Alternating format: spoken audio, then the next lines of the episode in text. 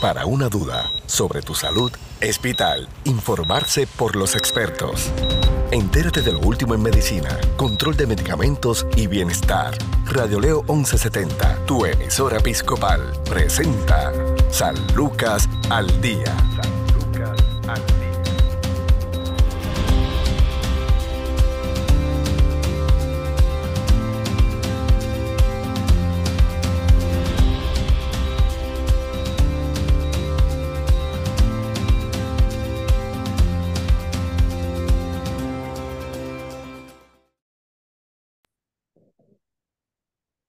Saludos amigos, es la periodista Sandra Torres Guzmán en San Lucas al Día, el programa del Sistema de Salud Episcopal. Hoy vamos a conversar con el doctor Wilson Vélez, médico evaluador, quien eh, brinda servicios en el Centro de Salud Conductual San Lucas. Buenos, buenos días, doctor, ¿cómo está? Saludos, buenos días, bien, gracias, gracias por la oportunidad, Sandra. Gracias, doctor. Nos va a hablar sobre la integración de la salud física y emocional en un paciente de salud mental. Cuéntenos un poco, ¿verdad? Porque es la primera vez que, que lo tenemos en el programa. ¿Quién es el doctor Wilson Vélez? ¿De dónde viene? Se escucha un médico joven. Sí, este, apenas tengo 34 años, soy de Ponce, eh, egresado de la Universidad de Puerto Rico de Ponce y realicé mis estudios en la escuela, en la, en la Escuela de Medicina de la Antigua, eh, Antillas Menores. Y Claro, ¿cómo vino esa inspiración? ¿Qué le motivó a estudiar medicina? pues mire, mi, mi mayor motivación, ¿verdad? Este, es desde pequeño, ya que pues yo tengo una hermanita que nació con múltiples condiciones, ¿verdad? este, entre ellas espina bífida, hidrocefalia, entre otras más. Y entonces desde pequeño siempre fui a acompañar a mis padres a las distintas citas, ¿verdad? Con los diferentes médicos que la atendían. Y pues desde pequeño, al ver a ella, ¿no? Este, mejorar poco a poco, al ver a un médico tratarla, y al salir de una operación, ¿no? Bien, este, severa, y al ella salir de, de la sala de recuperación y luego verla con esa cara, esa sonrisa, y pidiendo rapidito comida, y Y ver el bienestar de ella, ¿no? Sobre los cambios que ella ha recibido durante todos sus sus años, ¿verdad? Y, y pues, viendo que la mano de un médico fue la que, gracias a ese médico fue, ¿verdad? Que la han tenido con bienestar, pues eso me, me llenó a mí, me llenó, ¿verdad? Las ganas de seguir ayudando a- al prójimo, de seguir ayudando a las demás personas y para darle esa carita a los pacientes, a, esa- a esas personas, ¿verdad? Viendo cómo su bienestar eh, su salud mejora y pues no solamente a, fami- a, a paciente, sino también a, a la familia, viendo, ¿verdad? sus preocupaciones que pues por lo menos van a ser lidiadas, ¿verdad? Con, por la ayuda de un médico, ¿no? Y pues eso fue lo que, lo que llenó en mí. Desde pequeño me llenó y pues dediqué, ¿verdad? Mi, mi año de preparación para tratar, ¿verdad? de Siempre ayudar a esas personas que tanto lo necesitan. Hermoso Ah, testimonio, doctor. Y Gracias. está en un área donde tal vez muchas personas no piensan en encontrar un médico generalista, porque si yo voy a atender mi salud mental, tiene que haber un médico eh, para, para que me evalúe. Entonces, quisiéramos ver a través de este programa explicar la importancia de que el cuidado de la salud física vaya de la mano con el cuidado de la salud mental y viceversa. Eh, cuéntenos un poco, ¿verdad?, cómo, cómo es que se integran ambas disciplinas en, en lo que es el espectro de la salud. Pues mire, la salud física y la salud mental están estrechamente no están bien unidas. Según, ¿verdad? Primero que nada debemos saber lo que es el significado de la salud. Según la Organización Mundial de la Salud, nos dice que está en un estado de completo bienestar físico, mental y social.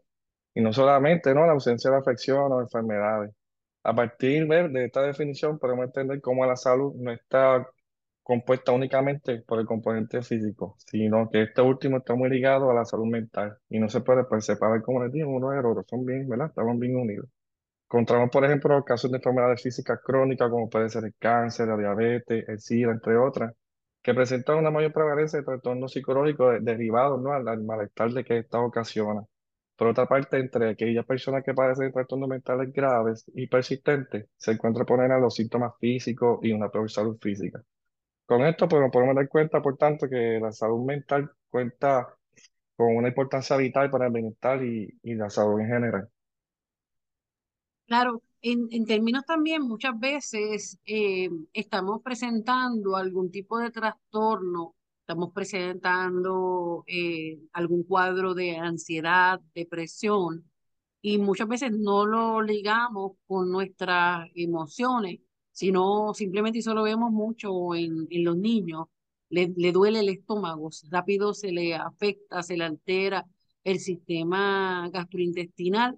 A nosotros también de adultos nos pasa cuando estamos en, en situaciones que, eh, pues, de alguna manera eh, laceran nuestro diario vivir, ya sea en el hogar, sea en el área laboral, o situaciones que uno arrastra también desde, desde pequeño, personas que son víctimas de la violencia, personas que todos hemos tenido pérdidas de distintas maneras en nuestras vidas pero ante esas pérdidas muchas veces no, no podemos tal vez reconocer que estamos teniendo alguna situación de salud mental o a veces sí la vemos, pero no la, no la atachamos a ese malestar físico, a ese desarrollo, por ejemplo, de, de fatiga, eh, la presión alta, un cuadro clínico que muchas veces no asociamos a nuestro, a nuestro problemas y a nuestra salud mental.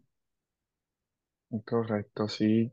No, este, siempre, ¿verdad? Nosotros, siempre cuando el paciente llega, ¿no? Este, primero descarta cualquier causa orgánica que pueda tener este paciente. Por eso es que hay que asegurarnos, ¿verdad? Que un problema psicológico o psiquiátrico, ¿no? Está causado por un desajuste hormonal, por una anemia, por un desbalance electro- electrolítico, una infección, un tumor, etcétera, ¿verdad? Por eso es que importante tanto los médicos, ¿no? Psicólogos, psiquiatras, con- trabajen en equipo para pues tratar de verdad de primero descartar cualquier causa orgánica que pueda estar ocasionando este trastorno psicológico, ¿verdad? O, o viceversa, ¿no? Hay muchas veces que nos pueden dar una señal de que esta persona en vez de algo, ¿verdad? Psicológico, más bien algo físico.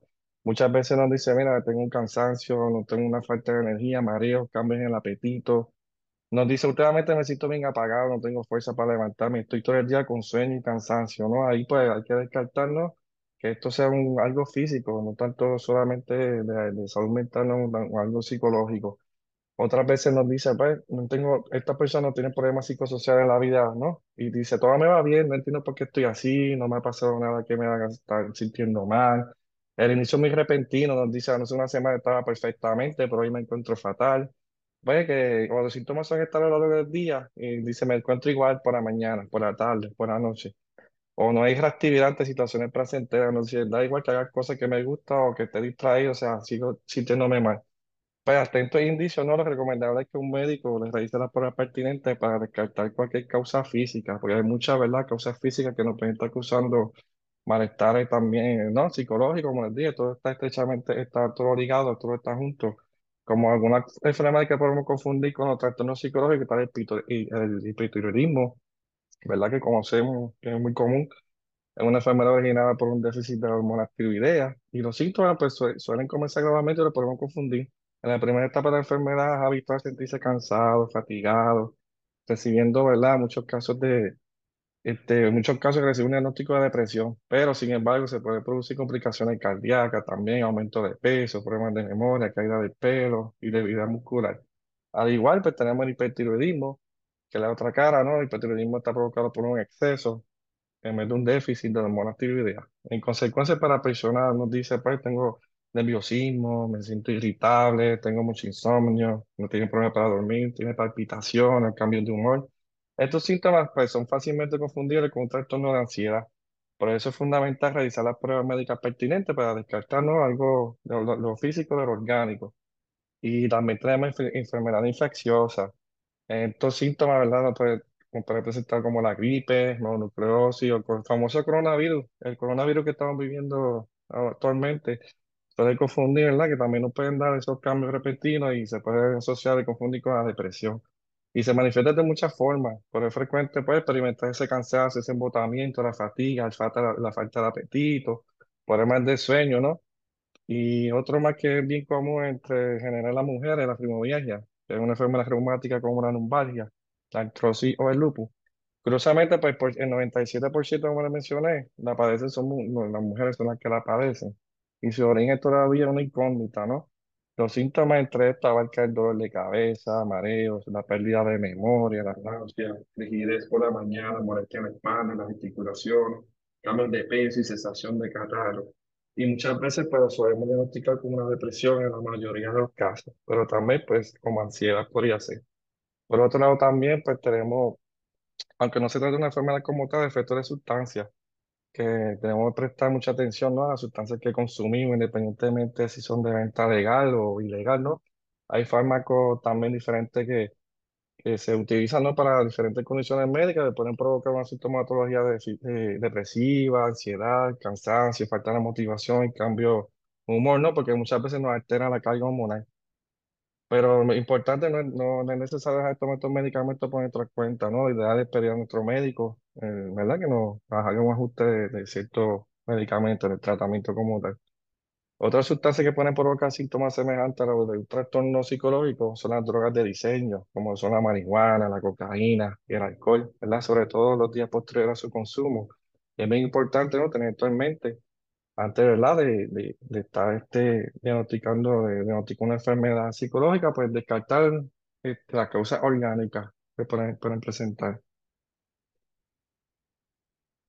Claro, en, en términos cuando un paciente, por ejemplo, llega a atenderse en, en el área de, de salud mental, ¿qué tipo de pruebas, qué tipo de, de interacción es la que se hace, como usted dice, para descartar? ¿Qué tipo de pruebas, batería de pruebas son las que eh, el, paciente debe estar consciente que le van a realizar? Pues mira, este, antes de ser admitido, ¿no? Si, eh, siempre y cuando tenga criterio de ese paciente, pues nosotros se realiza una serie de laboratorios, entre ellos incluye el CBC, para descartar, ¿verdad? Como le comenté, algo orgánico como una anemia, una infección. Tenemos también el panel metabólico para descartar algún disturbio electrolítico, ya sea el sodio, potasio, entre otros. Se le hace también un análisis para descartar que el paciente esté sufriendo por una infección de tracto urinario, que a veces nos ocasionan, ¿verdad? Unos cambios, ¿verdad? Psicológicos, unos delirios ahí eh, persistente, EKG para descartar alguna enfermedad cardiovascular, ¿no? Que siempre pues tiende a confundirse también con algo psicológico.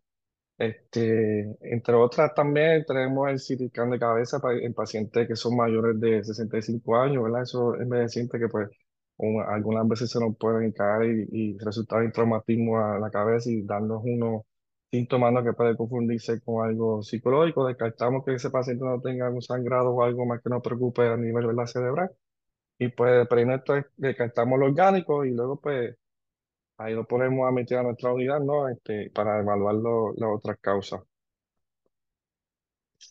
Claro, cuando eh, el paciente presenta ambas situaciones, eh, que sí se demuestra a través de, de los especialistas en salud mental de que está enfrentando eh, algún tipo de, de trastorno, algún tipo de diagnóstico que requiera de manera urgente atenderse y a la vez también tiene todas estas situaciones de salud que ya no es tan, tal vez no no es una manera de somatizar la, la enfermedad mental o la situación mental, sino que eh, pues ya el paciente sí tiene, eh, ya sea por herencia, ya sea por la mala alimentación, sí ha desarrollado entonces, por ejemplo, una hipertensión, ha desarrollado una diabetes tipo 2. ¿Cómo trabajamos para que el, el, el tratamiento de salud mental no interfiera con el tratamiento de estos otros diagnósticos y viceversa. Pues mire, siempre hay que ¿verdad? verificar los medicamentos, verificar el tratamiento que este paciente se encuentra activo, ¿no? Para descartar alguna, alguna interacción de los medicamentos con, de salud mental con los medicamentos de, de su salud física. Siempre todo, pues, como les digo, va de la mano, ¿no? Y pues Sí, se- siempre se tratan sus síntomas, siempre que el paciente nos llega, siempre le brindamos sus medicamentos que toma en su hogar, ¿no? Estamos pendientes a sus condiciones para que el tratamiento que se le brinde no afecte con el tratamiento que ya lleva, ¿verdad? Con lo físico.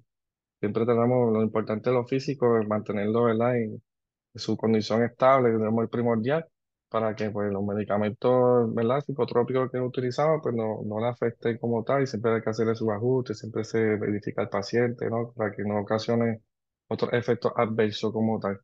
Pero sí, son- van los dos, ¿verdad? Van juntos los dos, los dos tratamientos van de la mano. No porque estoy tomándome medicamentos de alta presión, voy a dejar de tomarme los medicamentos, ¿verdad? Para la ansiedad, para la depresión, ¿no? Siempre y cuando el médico eh, sea el que esté, ¿verdad? Atento a su condición y esté monitoreando ese tratamiento como tal. Claro, ciertamente, incluso hay alimentos que interfieren en el tratamiento psiquiátrico. Y ha- hace unos días estábamos dialogando con, con otro de los e- especialistas acá en salud, de salud conductual, que nos estaba hablando de que, por ejemplo, eh, pacientes con ciertos medicamentos eh, que recetados por psiquiatras no podían, por ejemplo, ingerir cafeína. Y entonces es un problema porque eh, la mayor parte de, de nuestra población que consume, por ejemplo, café en las mañanas, consume chocolate, y entonces a veces no nos damos cuenta que incluso los, los, los alimentos que nosotros ingerimos puede hacer que el tratamiento que nos estén dando no surte efecto. Este, ¿cuáles son los mayores retos que ustedes tienen para eh, lograr que ese paciente eh, no consuma, por ejemplo, medicamentos eh, que se llaman fuera de recetario? ¿Qué, cuáles son los medicamentos tal vez que, que pueden tal vez interferir con un tratamiento de salud mental y viceversa? Y lo que sucede, ¿verdad? El café, como todos conocemos, pues muchos lo bebemos, ¿no? De costumbre durante la mañana. Siempre y cuando el café se bebe en, ¿verdad? en proporciones moderadas, no abusar de él, pues este, es importante, ¿no? Porque puede, ser un estimulante, nos puede exacerbar lo que llamamos la ansiedad. Y entonces, pues la ansiedad, si el paciente también es cardíaco, puede provocar, ¿no? Un latido del corazón, lo que se llama las palpitaciones. Es importante, ¿verdad? Porque si estás tomando medicamentos para ansiedad, entonces te estás tomando, por ejemplo, el café, que nos hace daño, ¿no? Pues estamos contrarrestando el efecto del medicamento. Entonces, así pues no vamos a ver una mejoría, ¿no? En esta ansiedad, al contrario, estamos alimentando nada más. Como el café, como la cafeína es cierto otro, ¿no? Que debemos tener cuidado y si estás tomando específicamente medicamentos para la salud mental, ¿no? Hablar con tu médico, eh, eh, a ver qué, ¿verdad? ¿Qué, qué otra indicación te, te podría dar y consultarle, ¿no? Mira, me estoy tomando esto, pero tómame este otro medicamento, este otro alimento. Pues muchas veces no sabemos y lo que hacemos es un, efecto contraproducente a ver que estamos tomando estos medicamentos de salud mental. Y en vez de, ¿verdad? A veces veo, mira, no, no estoy mejorándome la ansiedad, este, a pesar de tomarme los medicamentos, no mejoro, pero hay que ver qué estamos comiendo, ¿no? Si estamos comiendo cosas que no son saludables, que nos afecten, la cafeína, el alcohol, por ejemplo, también es otro pues debemos de pasar, ¿verdad? Por este, tomar un alto y verificar cómo mejorar, hablar con tu médico, decirle tu inquietud, verdad, para que sí te pueda brindar y poner de nuestra parte, claro está, pues muchas veces no, no ponemos nuestro tratamiento, ¿no?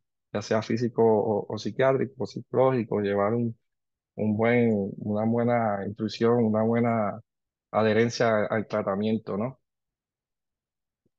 Los puertorriqueños también tenemos la, la mala costumbre, y esto ya viene de hace mucho tiempo, de, de muchas veces nos vamos a atendernos con los especialistas, en este caso de salud, y preferimos entonces escuchar consejos de pasillo, recete- reseteos, como yo digo, de entre vecinos, entre los mismos familiares. ¿Qué peligros puede encerrar el hecho de, de, de, por ejemplo, que una persona tome un medicamento contra la ansiedad que fue recetado para otra persona? No, eso es algo bien importante, ¿no? Además de, de que otra persona los medicamentos, también utilizamos otro tipo de información, las redes, ¿verdad? La internet. Este, debemos pensar, ¿no? que ese medicamento que fue recetado a esa persona, eh, ese medicamento fue, ¿verdad? estudiado, ¿no? Evaluado por ese eh, profesional. Para esa persona, pues tal vez los mismos síntomas, esos síntomas que te presentan a esa persona no son los mismos síntomas suyos, ¿no? Este, entre otras cositas, no to- to- toma, sus condiciones no son las mismas la de- que, que la de usted, ¿verdad? Para tomarse ese medicamento. Que por eso es que necesita una evaluación, ¿no? Para estar seguro de que ese medicamento le vaya a ser este, efectivo. De igual manera, hay que verificar las dos, si no, no hay manera de utilizar. Y entonces, en vez de ayudarnos, lo que hacemos, pues, desayudarnos, como uno dice, y no, no, los efectos, los efectos secundarios pueden ser peor, ¿no? Que, que, el, que el remedio, como uno dice, y nos puede, nos puede perjudicar en vez de beneficiarlo. Por eso es muy importante siempre eh, abundar, ¿no? Igual con la evaluación del médico y llevarte una buena evaluación médica antes de tomarte cualquier otro medicamento recetado, porque nos puede causar, ¿verdad? unos efectos adversos que no queremos llegar.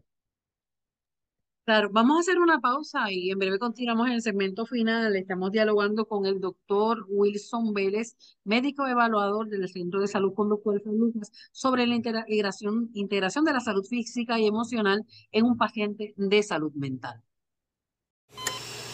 Tu salud no se detiene. Al igual tu programa, San Lucas al Día, por Radio Leo 1170M, tu emisora episcopal. Somos parte de tu vida. La salud mental incluye nuestro bienestar emocional, psicológico y social. Afecta la forma en que pensamos, sentimos y actuamos cuando enfrentamos la vida. También ayuda a determinar cómo manejamos el estrés, nos relacionamos con los demás y tomamos decisiones. La salud mental es importante en todas las etapas de la vida, desde la niñez y la adolescencia hasta la adultez y la vejez. Las enfermedades mentales son afecciones graves que pueden afectar la manera de pensar, su humor y su comportamiento. Pueden ser ocasionales o de larga duración. Pueden afectar su capacidad de relacionarse con los demás y funcionar cada día. Los problemas mentales son comunes más de la mitad de todas las personas serán diagnosticadas con un diagnóstico de trastorno mental en algún momento de su vida. Sin embargo, hay tratamientos disponibles. Las personas con trastornos de salud mental pueden mejorar y muchas de ellas se recuperan por completo. La salud mental es importante porque puede ayudarle a enfrentar el estrés de la vida, estar físicamente saludable, tener relaciones sanas, contribuir en forma significativa a su comunidad, trabajar productivamente y alcanzar su completo potencial. Su salud mental también es importante porque puede afectar su salud física. Por ejemplo, los trastornos mentales pueden aumentar su riesgo de problemas de salud física como accidente cerebrovascular, diabetes tipo 2 y enfermedades cardíacas. Hay muchos factores diferentes que pueden afectar su salud mental, incluyendo factores biológicos, como los genes o la química del cerebro, experiencias de vida como trauma o abuso, antecedentes familiares de problemas de salud mental, su estilo de vida, como la dieta, actividad física y consumo de sustancias. También puede modificar su salud mental tomando medidas para mejorarla, como hacer meditación, usar técnicas de relajación y ser agradecido. Con el tiempo, su salud mental puede cambiar. Por ejemplo, puede estar enfrentando una situación difícil como tratar de controlar una enfermedad crónica, cuidar a un paciente enfermo o tener problemas de dinero. La situación puede agotar y abrumar su capacidad de lidiar con ella. Esto puede empeorar su salud mental. Por otro lado, recibir terapia puede mejorarla. Cuando se trata de sus emociones, puede ser difícil saber qué es normal y qué no. Pero los problemas de salud mental tienen signos de advertencia, tales como cambios en sus hábitos alimenticios o de sueño aislarse de las personas y actividades que disfruta, tener nada o poca energía, sentirse vacío o como si nada importara, tener dolores y molestias inexplicables, sentirse impotente o sin esperanza, fumar, beber o usar drogas más de lo habitual, sentirse inusualmente confundido, olvidadizo, enojado, molesto, preocupado o asustado, tener cambios de humor severos que causen problemas en sus relaciones, tener pensamientos y recuerdos que no pueden sacar de su cabeza, escuchar voces o creer cosas que no son ciertas, pensar en lastimarse a sí mismo o a otros, no poder realizar tareas diarias como cuidar a sus hijos o ir al trabajo o la escuela. Si cree que puede tener un problema de salud mental, busque ayuda. En el Centro de Salud Conductual San Lucas le pueden ayudar. Puede llamar al 787-844-2080, 844-2080. Esto es San Lucas al Día. Informarse sobre el cuidado de tu salud es sentirse seguro. Continúa su programa de especialistas, San Lucas al Día, también a través de radioleo1170.com.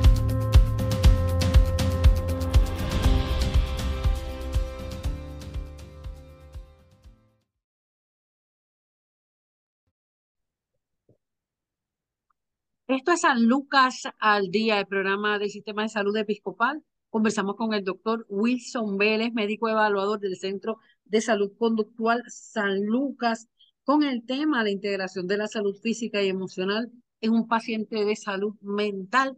Una de las cosas que, que mayormente nos ocurre cuando tenemos ansiedad es ese cambio en el ritmo cardíaco.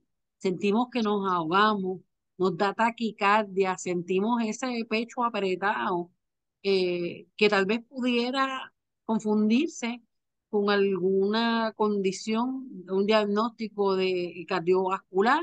Eh, vemos también, como mencioné ahorita, las alteraciones en nuestro patrón de alimentación, que eso también nos da dolor de estómago, eh, nos interfiere y, y, se representa tal vez en el sistema gastrointestinal incluso hemos escuchado a, familiares, amistades, que se burlan de ese paciente que todavía no, no se ha podido definir con alguna condición de salud mental eh, y dicen, ah, déjalo, déjala, es que es hipocondriaco, está loca. Sí, no, hay mucho, ¿verdad? Para la salud mental constituye un factor relevante, ¿no? En el bienestar general de una persona y además en muchos casos está muy relacionado con determinadas enfermedades en este caso, podemos destacar el papel de la salud psicológica, psiquiátrica en el cáncer, las enfermedades cardiovasculares y sobre el sistema inmune. Hablando de todo, ¿no? La entre enfermedades cardiovasculares, que ¿verdad? es una razón, eh, muchas personas padecen de enfermedades cardiovasculares, sobre todo en Puerto Rico, además de la diabetes. Pero entre los hábitos sociales de una persona tenemos que pensar en sus alteraciones emocionales y determinados patrones de conducta.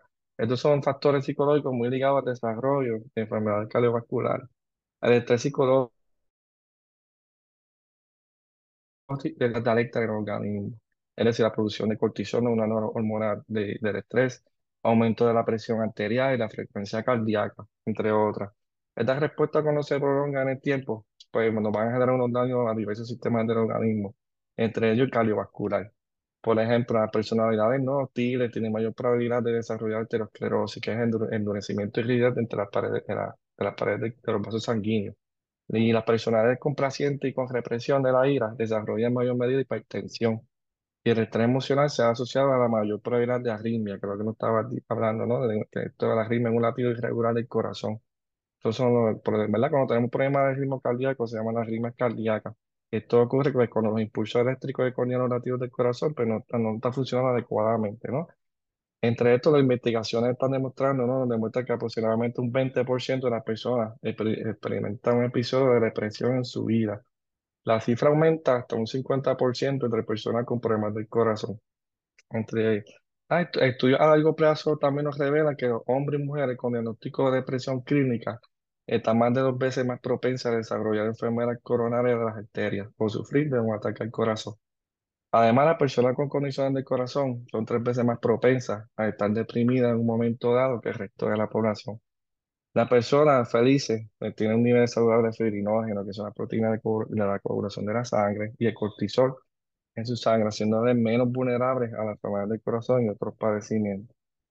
Si se deja de sin tratar, la depresión nos puede causar un riesgo sustancialmente mayor a sufrir un ataque al corazón o un derrame cerebral. Es un hecho, ¿no?, de que las personas clínicamente depresivas son dos veces más propensas a sufrir un ataque al corazón en los años posteriores al primer episodio depresivo, ¿no? Por tanto, la salud mental constituye un factor relevante en el bienestar general de una persona y además, en muchos casos, está muy relacionado con determinadas enfermedades.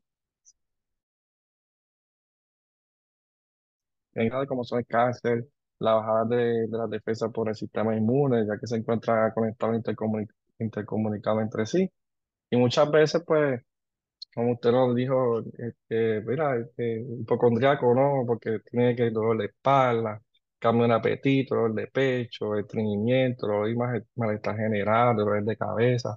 Lo que no sabe es, no, que no es que la persona sea hipocondriaca, sino que pues, pues está padeciendo también de otra, una otra enfermedad y pues no, muchas veces por el miedo, ¿no? El estigma que hay de buscar ayuda, tanto psiquiátrica, psicológica, pues esa persona no busca ayuda y pues no se, no entra más a tendencia, ¿no? Que ese es también otro de los problemas que estamos teniendo con el salud mental en nuestro país, el miedo, ¿no? A lo que dirán, y ese miedo a buscar ayuda, pues eso lo tenemos que dejar para un lado, ¿no? Ya que la enfermedad de salud mental pues, es tan importante que la salud del corazón, la salud, ¿verdad? de, de otros sistemas, como el pulmonar, en general, entre otros, porque estamos, como bien hemos hablado, conectados entre sí.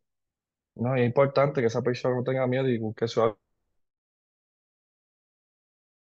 ayuda. Mira aquí en la Universidad Mental San Lucas también.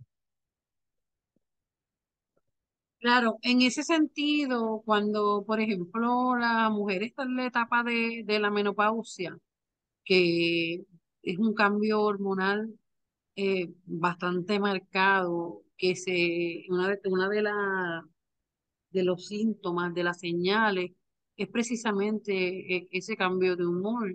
¿Cómo se trabaja en este caso? Y siempre, ¿verdad? En estos casos así hay que primero buscar su especialidad, eh, eh, especialista, ¿no? La menopausia, este, y brindar también a, causa psicológica también, ¿no? Lidiando también con una causa orgánica puede estar también presente, como hemos hablado, psicológico, y descartar cualquier otro, ¿verdad? A- tratar primero la causa principal, ¿verdad? Si tenemos ese desajuste hormonal, tratar ese, ese, tratar de, ¿verdad? de balancear esa- ese desajuste hormonal que tenemos, y luego indagar y, y auscultar sobre otros tipos, ¿no? Que pueda estar presentando este, este paciente, descartar algún factor estresante este, ¿verdad? Que no tenga tampoco síntomas depresivos, este, la ansiedad, ¿verdad? Porque todo el mundo, pues, estamos, con, con el mundo como está, pues podemos también estar desarrollando mucho estrés, ¿verdad? Tenemos mucha ansiedad. Pues debemos primero, pues, de física, ese desajuste hormonal y luego ocultar sobre diferentes, ¿verdad?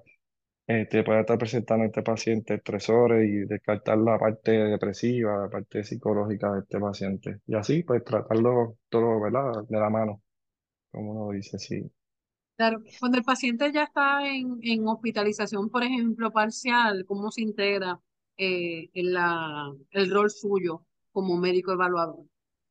Pues mira, este, nosotros tenemos dos tipos de hospitalización. Está la hospitalización total, cuando yo me desempeño, y te- tenemos la hospitalización parcial.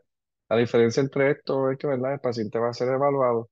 El paciente está presentando unos una peligrosidad, unos criterios no de peligrosidad. Tal vez sea el paciente pues, tiene unas ideas suicidas recurrentes, se siente muy triste de lo habitual, eh, no puede comer, no duerme eh, ¿verdad? Este, tiene diferentes, o está psicótico, está presentando alucinaciones visuales, escucha voces de personas que no están, ¿no? Pues este paciente, este paciente pues, se beneficiaría de una, hospi- una hospitalización total, ¿verdad? El paciente va a ser evaluado, se descarta el cambio orgánico, como hemos hablado, a base de los laboratorios que se realiza por parte del protocolo, y pues luego, eh, a base de esa evaluación, pues, el paciente es, admitido a nuestra unidad Muchas veces están pues, dependiendo de la evaluación psiquiátrica, muchas veces están de 3 a 5 días, mayormente, ¿verdad? De 3 a 7 es el rango, si el paciente mejore, se, se le estabilizan sus síntomas. Y tenemos lo que es también la hospitalización parcial, es decir, este paciente que nos llega, que no presenta así unos factores, ¿verdad? Que, que no, no, que nos preocupen demasiado, ¿verdad? Como si sea uno que esté suicida o que no puede estar presentando alucinaciones, pues este paciente se le enviaría a, la hospitalización, ¿verdad? Parcial. Este paciente llega y entonces va a recibir básicamente los mismos servicios que de una hospitalización total. Lo único que pues el paciente llega durante horas de la mañana y ya en la tarde pues se puede retirar a su hogar y regresaría al otro día. Ah, mayormente son de, de cinco días en la hospitalización, dependiendo, ¿no? de cómo este paciente se estabiliza. Básicamente, ¿verdad? Ese, esos son los dos tipos de hospitalizaciones que tenemos actualmente. Claro. Doctor, para más información sobre los servicios que se ofrecen en la, en el Centro de Salud Conductual San Lucas, ¿a dónde podríamos acudir? ¿Dónde podemos llamar? Pues mira, para los servicios, eh, pueden llamar al, el numerito en breve, Claro. Mientras tanto, le vamos dando el número del cuadro telefónico del Centro Médico Episcopal San Lucas, que es el 844-2080, 844-2080, eh, y ahí pues la, la operadora, el operador, eh, va a dirigirnos a cualquiera de, la, de las áreas que eh, usted le interese, incluyendo el área de, del Centro de Salud Conductual que está ubicado en el primer nivel de la Torre Médica San Lucas. Sí, y de manera directa también se podían comunicar al 787-625-1430. Ahí me podían, ¿no? Este, pedir información, una orientación sobre nuestros servicios. Y, y, y ahí voy a encontrar, ¿verdad? Si, si usted necesitaría una autorización parcial o, ¿verdad? Una total, ahí estamos dispuestos para ayudarle. Estamos 24/7, ¿verdad? En la unidad como tal, contando con médicos evaluadores durante las 24 horas al día. Gracias por su tiempo, doctor Wilson Vélez. Espero que sea la primera de, de muchas intervenciones. Gracias, Eh, gracias por la oportunidad. Sí, seguro que ben- sí.